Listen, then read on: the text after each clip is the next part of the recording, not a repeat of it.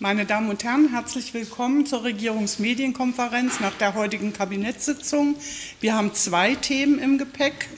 Beginnen mit Frau Karawanski, Infrastrukturministerin. Sie hat Neuigkeiten zur Thüringer Bauordnung. Anschließend wird Finanzministerin Heike Taubert über den Beteiligungsbericht informieren. Bitte schön, Frau Ministerin. Ja, liebe Frau Wehrmann, liebe ähm, Vertreterinnen und Vertreter der Presse. Ähm, das Kabinett hat heute ähm, entsprechend die Änderung ähm, der Bauordnung beschlossen und wir gehen damit in das Diskussionsverfahren. Es sind hauptsächlich vier Säulen, warum wir die thüringische Bauordnung entsprechend neu fassen bzw. geändert haben. Zum einen geht es um die Umsetzung europäischen Rechts, zum anderen geht es auch um natürlich Ansprüche Ansprüche wie Barrierefreiheit beziehungsweise auch die Umsetzung von Energie- und Verkehrswende, die wir auf dem ähm, Plan haben. Und ähm, zum anderen gibt es auch ähm, sozusagen Harmonisierungen, die wir vornehmen mit der thüringischen Bauordnung betreffend der Anpassung auch an die Musterbauordnung. Äh, mit der Änderung ähm, der thüringischen Bauordnung haben wir sozusagen auch ähm, sozusagen in fast allen Ländern so eine inhaltsgleiche Anpassung zur Bauvorlagenberechtigung nach Auffassung der Europäischen Kommission ähm, gab es hier einen Verstoß, ähm, was das ähm, Berufsqualifikationsanerkennungsrichtlinie ähm, betrifft. Um, und das ist sozusagen ein laufendes Vertragsverletzungsverfahren, den wir entsprechend hier mit antizipiert haben oder beziehungsweise verändert haben, um das zu beenden. Und deswegen muss das in die Landesbauordnung mit aufgenommen werden, damit das entsprechend dann nicht mit Sanktionen oder mit Bußgeldern behaftet werden kann. Und insofern insofern haben wir das entsprechend ähm, hiermit ähm, eingeordnet. Wir haben aber auch mit der Bauordnung ist es jetzt möglich, ähm, ein digitales Baugenehmigungsverfahren ähm, zu ähm, einzuleiten. Ähm, wir haben damit sozusagen diese Formerfordernisse, die es bislang gab, ähm, sozusagen reduziert beziehungsweise aufgehoben, so dass jetzt ähm, die thüringische Bauordnung dann entsprechend ähm, die Bauanträge elektronisch gestellt werden können und dann auch entsprechend die Bauaufsichtsbehörden dann per Mail dort die Korrespondenz stattfinden kann. Und die zweite Säule hatte ich ja gerade schon beschrieben. Hier geht es vor allen Dingen um ähm, die Fragestellungen ähm, der ähm, klimapolitischen und energiepolitischen Ziele. Also wir erleichtern ähm, das Bauen im Bestand. Also wir wollen natürlich, dass die Flächeninanspruchnahme möglichst gering gehalten wird. Also so diese berühmte Frage Netto-Neuversiegelung neu, äh, 0 Prozent. Und äh, wir wollen natürlich auch hier die entsprechenden Weichenstellungen vornehmen, ähm, dass ähm, Wohnraum kostengünstig zur Verfügung steht und natürlich auch entsprechend ähm, die Energiewende unterstützt wird. Das heißt, dass nachträgliche Wärmedämmungen möglich sind und die Aufstellung auch von Wärmepumpen erleichtert wird. Ähm, es soll, ähm, wir haben auch sozusagen vorgesehen Erleichterungen ähm, von Solaranlagen auf den Dächern, also gerade was jetzt auch die Doppel- und Reihenhäuser betrifft, also die genau diese Diskussion um die Privatleute, die jetzt sozusagen nachrüsten in ihren ähm, ähm, meistens Einfamilienhäusern beziehungsweise in den Reihenhäusern. Und es geht natürlich auch dabei um die Erleichterung von Abstandsflächen bei einzelnen Brandschutzbestimmungen, ähm, ähm, gerade bei den Änderungen im Bestand beziehungsweise auch bei Ersatzneubauten. Nur damit man sich eine Vorstellung davon macht, also diese Neufassung der Bauordnung umfasst so in etwa 200 Seiten, also es ist sozusagen eine sehr kleinteilige, ähm, regelungsorientierte Ordnung. Insofern sind es dann auch mehrere Paragraphen, die das jeweils besteht. Zum anderen haben wir aber auch natürlich die Barrierefreiheit stark im Blick. Die Wohnungen sollen barrierefrei genutzt sein. Ähm, also beziehungsweise wollen wir hier ähm, in Ergänzung der Anforderungen ähm, barrierefreies Bauen weiterhin unterstützen. Das bezieht sich darauf, dass eben halt die Wohnungen, die als barrierefrei ausgewiesen sind, dann eben nicht nur die Räume barrierefrei sein sollen, sondern eben auch Gemeinschaftsräume beziehungsweise geplante Terrassen auch, dass das dann auch entsprechend mit, für Menschen mit Beeinträchtigung genutzt werden kann. Ja, Ähm, wir haben natürlich auch ähm, die Unterstützung der Verkehrswende, die wir hier mit ähm, auch in der Bauordnung ein Stück weit mit abbilden. Das heißt jetzt nicht, dass wir damit Straßen bauen, sondern das bedeutet, dass ähm, ähm, vor allen Dingen auch ähm, die Abstellflächen für Fahrräder verstärkt geregelt sind, beziehungsweise grundsätzlich eine Verpflichtung dazu gibt und dass entsprechend bei der Zahl der Parkplätze, also Kfz-Stellplätze, diese dann in Abstimmung mit, äh, mit kommunalen Mobilitätskonzepten except ähm, berücksichtigt werden sollen. Dann gibt es aber auch dahingehend Verfahrenserleichterungen beziehungsweise äh, Freiheiten, was äh, Garagengrößen betrifft. Also die waren bislang bei 40 ähm, Quadratmeter, haben jetzt, sollen jetzt eine Größe von 50 haben ähm, und aber auch genauso was die Errichtung von Gewächshäusern beziehungsweise Land- und äh, Forstwirtschafts- und Gartenbaubetrieben betrifft, dass hier entsprechend äh, bis zu 1600 Quadratmeter dieser Verfahrens frei errichtet werden können. Meine Empfehlung ist es trotzdem, sich mit den Baubehörden ähm, in äh, Verbindung zu setzen, auch wenn das jetzt nicht genehmigungspflichtig mehr als solches ist, ähm, um einfach dann auch viel Investitionen zu vermeiden. Ja, und wir übernehmen natürlich mit der Neufassung der Thüringer Bauordnung die letzte Novellierung der beschlossenen Musterbaurichtlinie an, beziehungsweise die Änderungen. Ähm, hier geht es natürlich auch vor allen Dingen auch um die Forderung der am Bau Beteiligten, also Verbände von Planern, Bauherren, Bauindustrie und dann auch die, der Verabredung, die wir auf der Bundesebene haben vom Bündnis Bezahlbares ähm, Wohnraum, Bündnis Bezahlbares Wohnen und hier ähm, werden die ähm, Änderungen, die zwar noch in der Diskussion sind, aber die mit hoher Wahrscheinlichkeit in der Musterbauordnung beschlossen werden, weil es allgemeiner, also nach jetzigem Diskussionsstand allgemeiner Konsens ist, auch übernommen, so dass wir auch hier für eine Harmonisierung in unserem Landesrecht ähm, mit schaffen und damit dann auch entsprechend in der Harmonie mit der Musterbauordnung auch stehen.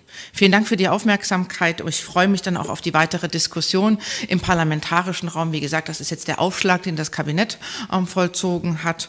Und ähm, jetzt beginnt das parlamentarische Verfahren. Dankeschön.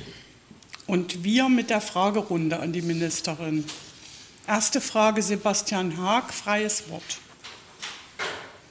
Frau Karawanski, hallo. Ähm, genau, ich hätte nämlich mal eine Frage, wie das jetzt weitergeht. Ähm, die muss also durch den Landtag, die Bauordnung. Gibt es da dann auch zwei Lesungen? Weil wenn es ist doch eigentlich eine Verordnung, kann die Landesregierung nicht selber machen. Also vielleicht können Sie mal sagen, wie das jetzt weitergeht und ab wann die dann tatsächlich in Kraft treten soll. Das wäre Frage 1. Ähm, und Frage 2, vielleicht können Sie noch mal an einem oder zwei Beispielen noch mal genauer machen, was sich jetzt ändert. Also was ändert sich jetzt zum Beispiel bei den Solaranlagen auf den Dächern? Äh, und was ist jetzt zum Beispiel mit den Fahrradstellplätzen gemeint? Müssen die jetzt in Zukunft bei einem Neubau mit dabei sein? Können die bei einem Neubau mit dabei sein? Also vielleicht, dass Sie das noch mal erläutern. Okay, Vielen Dank für die Fragen. Also ich fange jetzt erstmal mit der ersten an. Ähm, also wann die jetzt in Kraft tritt, das kann ich Ihnen ehrlicherweise nicht sagen, weil ich die Aufsetzungsplanung im Parlament nicht ähm, kenne. Ähm, wir haben ja auch immer, sage ich mal, eine bestimmte Dauer bei den parlamentarischen Verfahren, wo wir ja als Regierung jetzt nicht wirklich eine Einflussmöglichkeit haben. Also insofern, ähm, wir haben ja dann, also das, das geht, das kommt jetzt entsprechend ähm, ins Parlament. Wir haben auch nochmal die rechtsförmige Prüfung seitens des ähm, Justizressorts Ressorts und ich sage jetzt mal, ich äh, vermute oder meine Herangehensweise ist jetzt erstmal, dass ich nicht davon ausgehe ähm, oder da nicht davon auszugehen ist, dass es äh, nicht vor Ende des Jahres ähm, in Kraft treten kann. Ähm, Sie haben recht, das ist jetzt nicht ähm, wie bei einem Gesetz, dass das jetzt in einem doppelten ähm, ähm, sozusagen Kabinettsverfahren ist, aber nichtdestotrotz wird es ja im parlamentarischen Verfahren diskutiert werden und wie das dann entsprechend in den Fachausschüssen oder auch im Plenum diskutiert wird, vermag ich jetzt nicht abzuschätzen, aber das wäre jetzt erstmal als grob Zeitorientierungsrahmen vielleicht, ähm, was man sich vorstellen kann. Ja, vielleicht nochmal, ähm, was ähm, die äh, Verkehrswende betrifft, also die Fragestellung mit den Fahrrädern. Ähm, genau, es gibt jetzt eine grundsätzliche Verpflichtung, ähm, ähm, bei den Neubauten zu schaffen von Abstellflächen äh, für Fahrräder. Und es ist auch nochmal dargestellt, dass es in dem Paragraph 49 das kommunale Mobilitätskonzepte, also bei der Planung Ermittlung der Anzahl der Kfz-Stellplätze zu berücksichtigen sind. Das kommt dann eben halt dann natürlich auf ähm, ähm, die Größe des Wohnhauses ähm, drauf an. Also insofern gibt es hier eine, eine, eine klare ähm, ähm, Verpflichtung. Und beim äh, Bauen im Bestand ist es ein bisschen kniffliger, weil es ähm, verschiedene Paragraphen betrifft. Ähm, also das, das meandert sich so durch an verschiedenen Stellen, also ähm, Paragraph 33, 51 und so weiter, ähm, weil das sozusagen verschiedene Anzeige- bzw. Genehmigungspflichten betrifft. Also Wärmepumpen sind woanders geregelt als ähm, Solardächer. Aber es geht ja darum, vor allen Dingen in der Bauordnung ähm, die grundsätzlichen politischen Zielstellungen ja auch mit abzubilden. Also insofern ähm, ist das ähm, tatsächlich jetzt ähm, ähm dahingehend ähm, geregelt, ähm, dass ähm, sozusagen die die Abstandsflächen, die bisher eingehalten werden müssen, wenn man ähm, entsprechend zusätzlich dämmt oder Wärmepumpen ähm, ähm, anschafft. Ähm, und da ist es sozusagen eine Verringerung des Abstandes und damit auch eine Erleichterung möglich, dann diese Nachrüstungen beim Bauen im Bestand ähm, zu vollziehen. Vielleicht ähm, soweit. Gibt es weitere Fragen an die Ministerin? Frau Rote, dpa.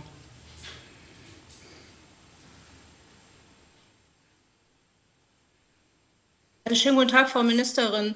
Also mir geht es auch nochmal um Detailregelungen. Also äh, beispielsweise bei Wärmedämmung äh, von Häusern gibt es äh, keine neuen Regeln, sondern geht es nur um, um Abstände oder gibt es da auch äh, neue Regelungen, auf die sich Leute einstellen müssten? Äh, das würde mich interessieren und wenn ich darf und es keine weiteren Fragen gibt, ähm, äh, würde ich noch mal nach dem äh, Unfall mit den sieben Toten fragen. Da gibt es heute ähm, äh, ein Kollege von Ihnen, Frau Karawanski, ähm, der Innenminister, äh, hat sich heute für ähm, null äh, Promille ausgesprochen. Ähm, sehen Sie das ähnlich oder äh, es, es wird ja auch noch diskutiert, wie kann man dem begegnen, dass Leute endlos ohne Fahrerlaubnis unterwegs sind. Ähm, da sind Sie, frage ich Sie als, äh, nicht als Bau, sondern als Verkehrsministerin. Okay, vielen Dank für die Frage. Ähm, ähm, ich fange jetzt erstmal mit der Bauordnung an. Also ähm, das ist im Paragraph 6 vorgeschlagen. Also bislang hatten wir 40 Zentimeter ohne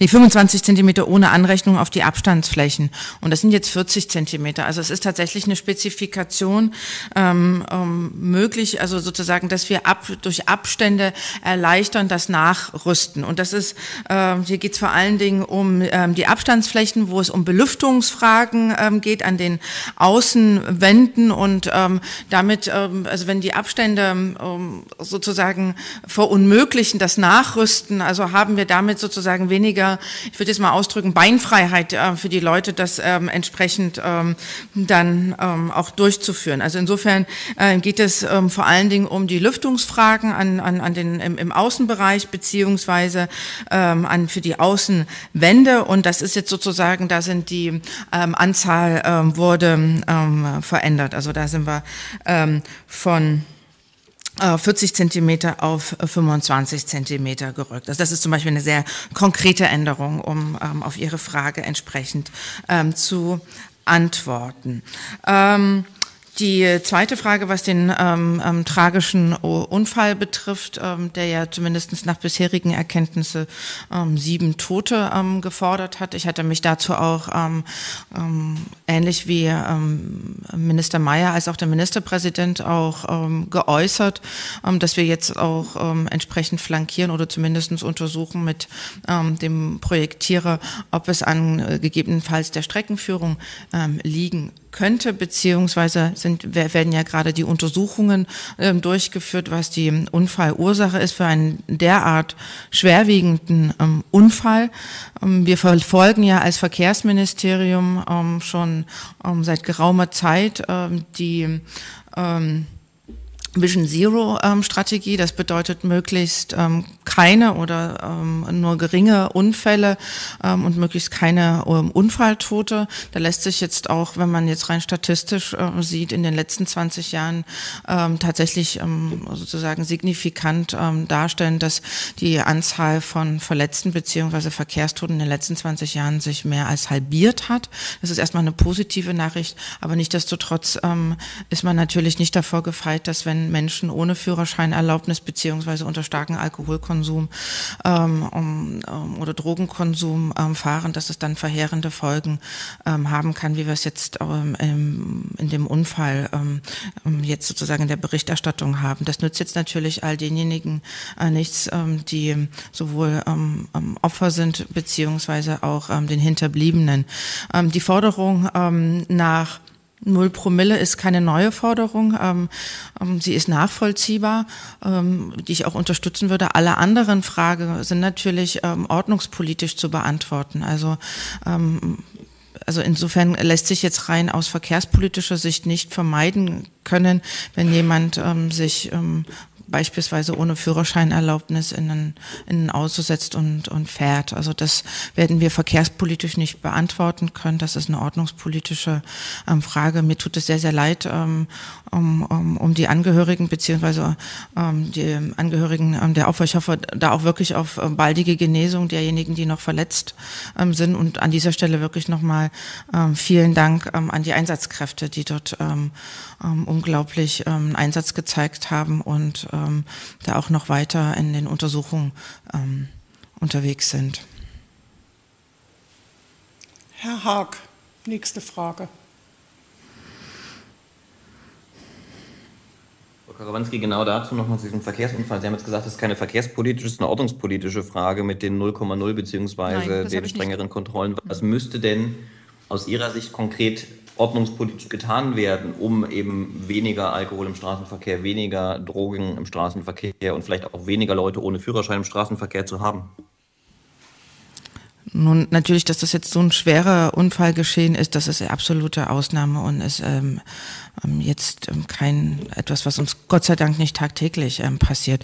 Ähm, ich vermag jetzt gar nicht ähm, Mutmaßungen anzustellen, ähm, was tatsächlich die Unfallursache ist. Es sind jetzt einige Indizien oder beziehungsweise einige ähm, ähm, Fakten jetzt vorläufig ähm, äh, an die Öffentlichkeit geraten. Also die Untersuchungen sind nicht ähm, abgeschlossen. Ich möchte nicht missverstanden werden, dass 0,0 Prozent ähm, keine wirksame ordnungspolitische Maßnahme sind, sondern ich habe das gemeint, dass wenn jemand ähm, ähm, ohne Führerschein ähm, ein, Fahrzeug von jemandem fährt ähm, und das stark alkoholisiert tut, dann werden wir das verkehrspolitisch jetzt so ohne weiteres nicht lösen können. Beziehungsweise sehe ich da jetzt sozusagen verkehrspolitisch keine Möglichkeit Möglichkeit, dass man nicht desto trotz ähm, die Ziele von Vision Zero im Blick hat, also was ähm, Alkoholgrenzen oder ähm, äh, Drogentests betrifft im Straßenverkehr, ähm, was aber auch genauso ähm, Fragestellung äh, betrifft, wie wir sie auch in ähm, der Verkehrsministerkonferenz ähm, hatten, was Geschwindigkeitsbegrenzung auf Strecken betrifft.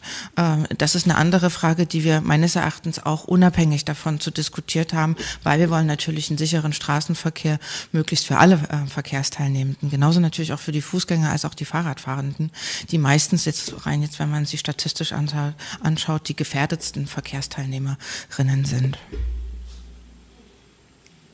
Gibt es weitere Fragen? Das ist nicht der Fall. Vielen Dank, Frau Ministerin. Danke. Und wir begrüßen Frau Tauber zum Beteiligungsbericht. Vielen Dank, Frau Werner. Danke. Wünsche ich Ihnen auch.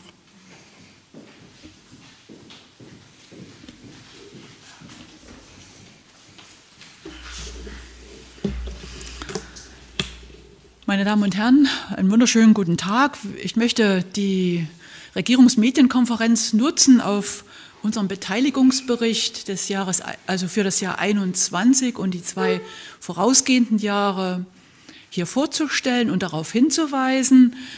Der Beteiligungsbericht wird schon seit vielen Jahren, alle zwei Jahre erstellt.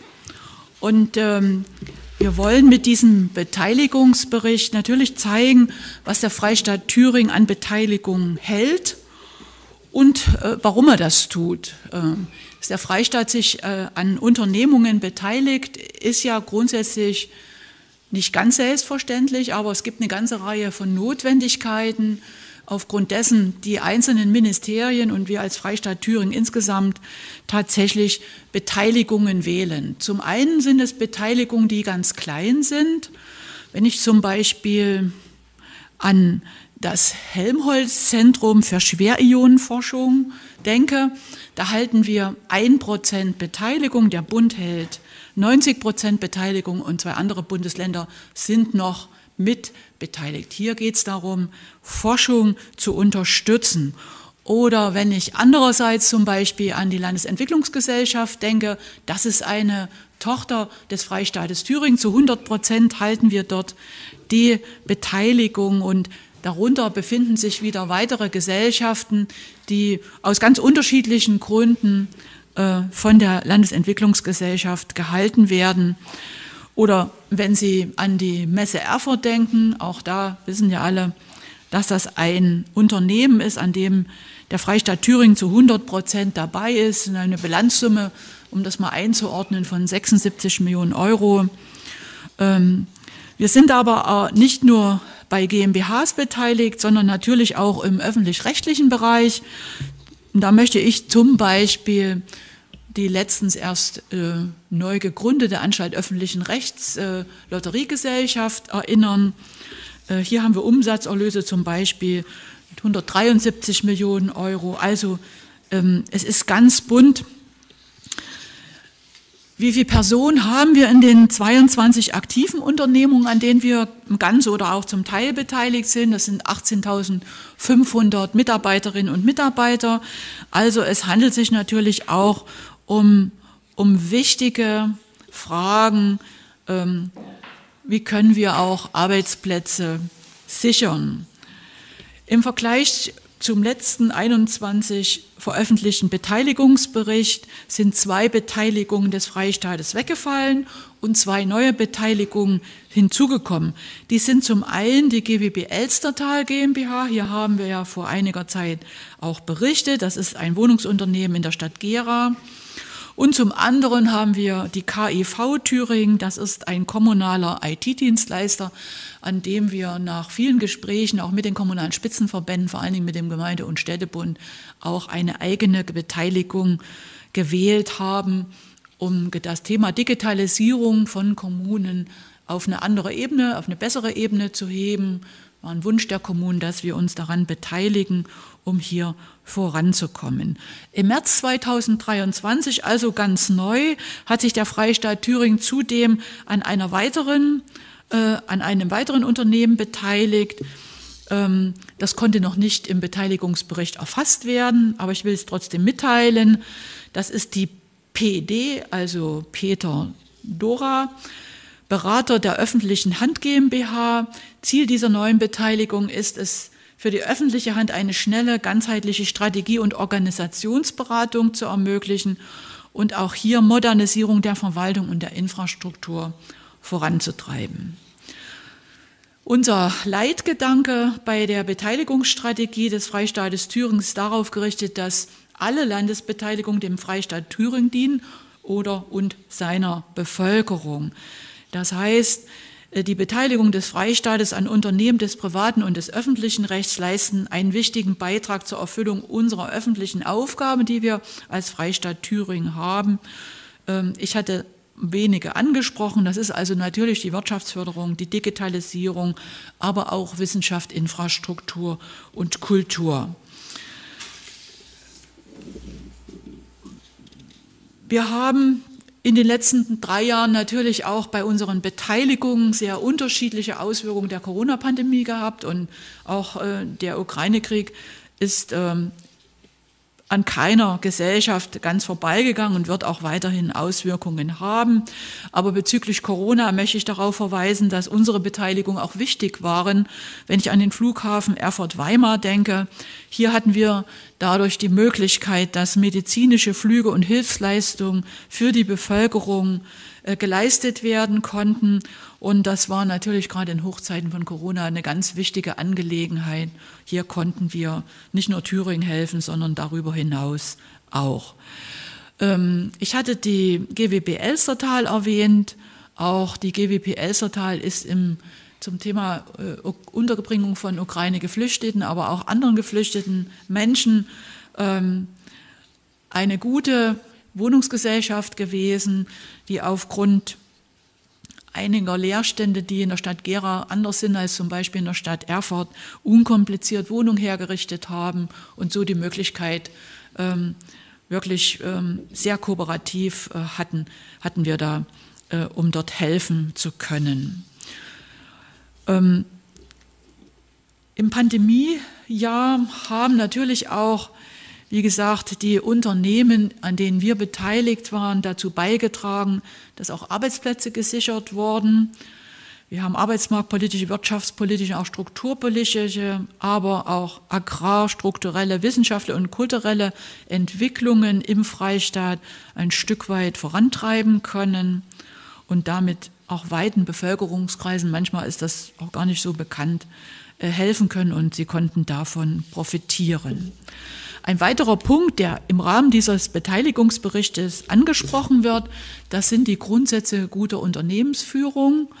Wir haben die ja vor einiger Zeit ins Leben gerufen, haben gesagt, was können wir auch gleich machen?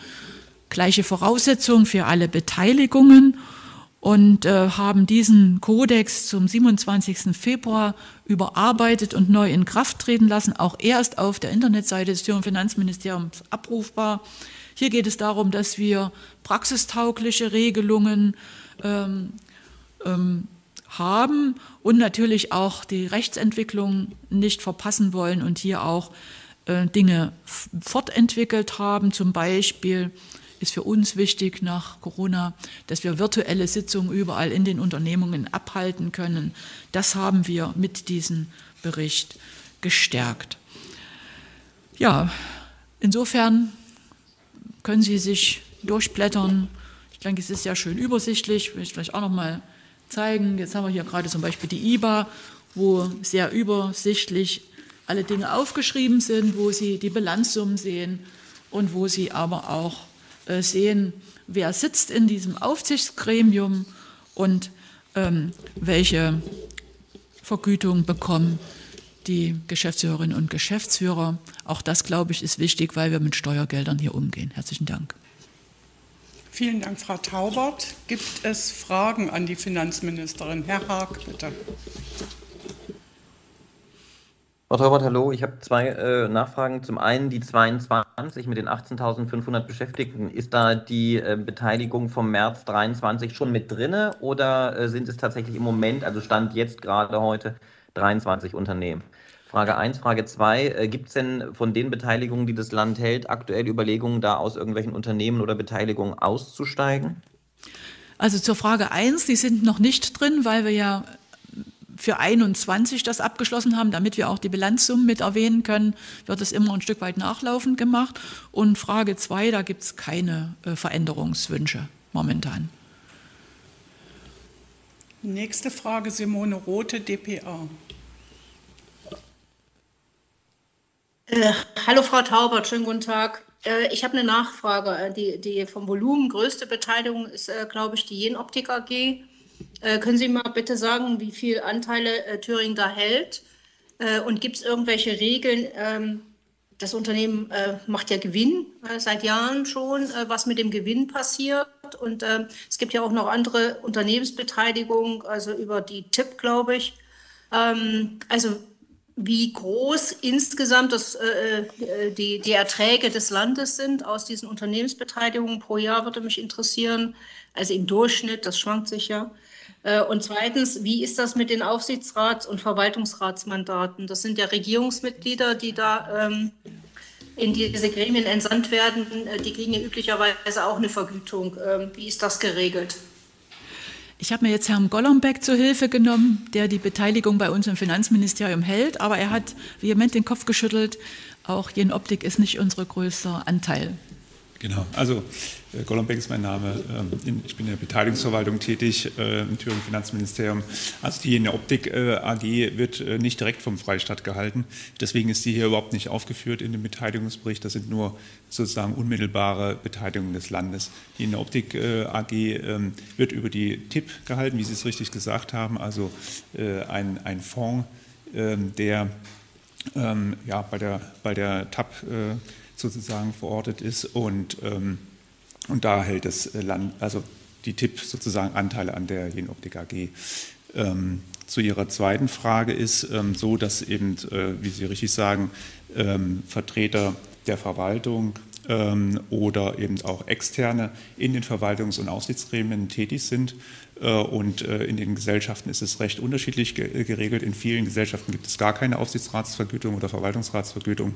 Und in einigen gibt es welche, insbesondere bei, dem, bei den Banken, wo das eben üblich ist, dass da eine Vergütung bezahlt wird. Gibt es weitere Fragen? Entschuldigung, ich habe Nachfragen. Ja, bitte, Frau Rothe. Ähm, aber trotzdem, also das geht ja über die TIP, ähm, äh, die Beteiligung, äh, aber sind das immer noch 13 Prozent, würde mich interessieren, also dass das Land in diesem großen äh, Stil da in der Jenoptik drin ist. Ähm, Gibt es da Überlegungen? Diese TIP äh, ist ja irgendwie mal so fast als Sanierungsfonds gegründet worden. Äh, äh, das aufzulösen oder bleibt man dabei? Und wenn Sie sagen, es gibt aktiv, also Unternehmensbeteiligung 22 mit äh, immerhin 18.500 Beschäftigten, also so viel komme ich bei der LEG und Flughafen und Messe bei Weitem nicht, ähm, sind dann diese Unternehmensbeteiligung über, der, über die TIP in, diese, in diesen Zahlen drin? Genau, also wie Sie, äh, zur ersten Frage ist erstmal so, ähm, genau, das, äh, die TIP hält weiterhin äh, 13 Prozent circa an der Jenoptik AG und ähm, es ist ähm, immer mal wieder äh, vorgesehen äh, gewesen, äh, die, sich von der Beteiligung zu lösen. aktuell gibt es aber da keine konkreten Pläne dazu. Ähm, zu, der, zu der zweiten Frage, die 18.500, äh, da sind die äh, Beteiligungen über die TIP nicht mit dabei. Äh, das heißt also, die Jenoptik wäre da in den 18.500 beispielsweise nicht enthalten. Ähm, es ist ähm, so, die 18.500 sind jetzt natürlich äh, deshalb so hoch, die Anzahl, weil da zum Beispiel die KfW, an der das Land beteiligt ist, oder die Helabar äh, mit enthalten sind. Und das zusammen, die sind schon äh, über 10.000 Mitarbeiter. Deswegen kommt die hohe Zahl zustande. Genau. Aber ich meine, an der KfW ist der Thüringen und an der Helabar mit, weiß ich nicht, 1 bis 3 Prozent beteiligt. Ja, ja, aber Frau Rote, trotz allem.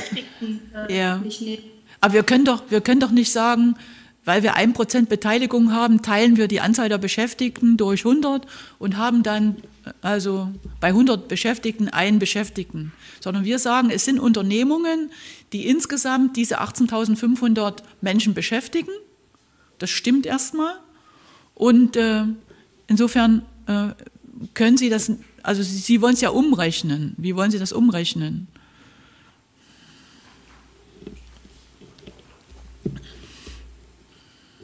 Aber vielleicht können Sie mir noch mit einer, äh, wenn ich darf, eine Nachfrage, wie viel äh, Beteiligung, äh, Industriebeteiligung hält denn die TIP aktuell? Weil das ist ja ein Landesfonds, also das ist ja 100 Prozent Landesgeld, das in diesen Fonds reingegangen ist. Frau Rutte, das würden wir noch mal nachschauen, wie viel wir haben und dann äh, ruft Sie Herr Bücher nochmal an.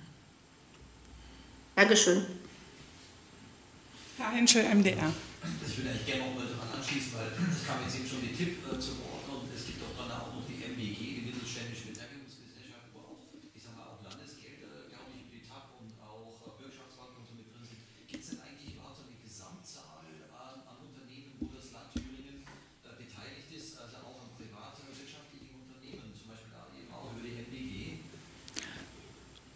Also wir haben hier nur im Beteiligungsbericht die unmittelbaren und die mittelbaren. Die haben wir hier aufgezeigt. Ne? So, das sind die 22.